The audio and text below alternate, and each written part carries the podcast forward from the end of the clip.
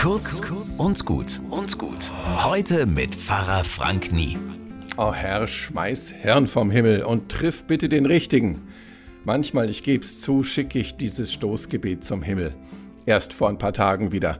Da stand eine Frau mit ihrem Radl mitten in einer Kreuzung, so eine T-Kreuzung. Du fährst hin und kannst nur links oder rechts. Und da stand sie brettelbreit drin und tippte auf ihr Handy ein. Ein Auto kam von links und wartete, ein anderes von rechts. Die hat sie gar nicht wahrgenommen. Oh Herr! Und was soll ich euch sagen? Er hat's geschmissen, ganz gezielt. Denn beide AutofahrerInnen haben die Frau gesehen, gelassen abgebremst und entspannt einen Moment gewartet. Dann tauchte die Radlerin wieder mental auf aus ihrem Handy, bekam einen kleinen Schreck uh, und fuhr weiter. Na, wer sagt's denn? Es gibt ja genug Hirn für alles, wenn einer mal für den anderen mitdenkt.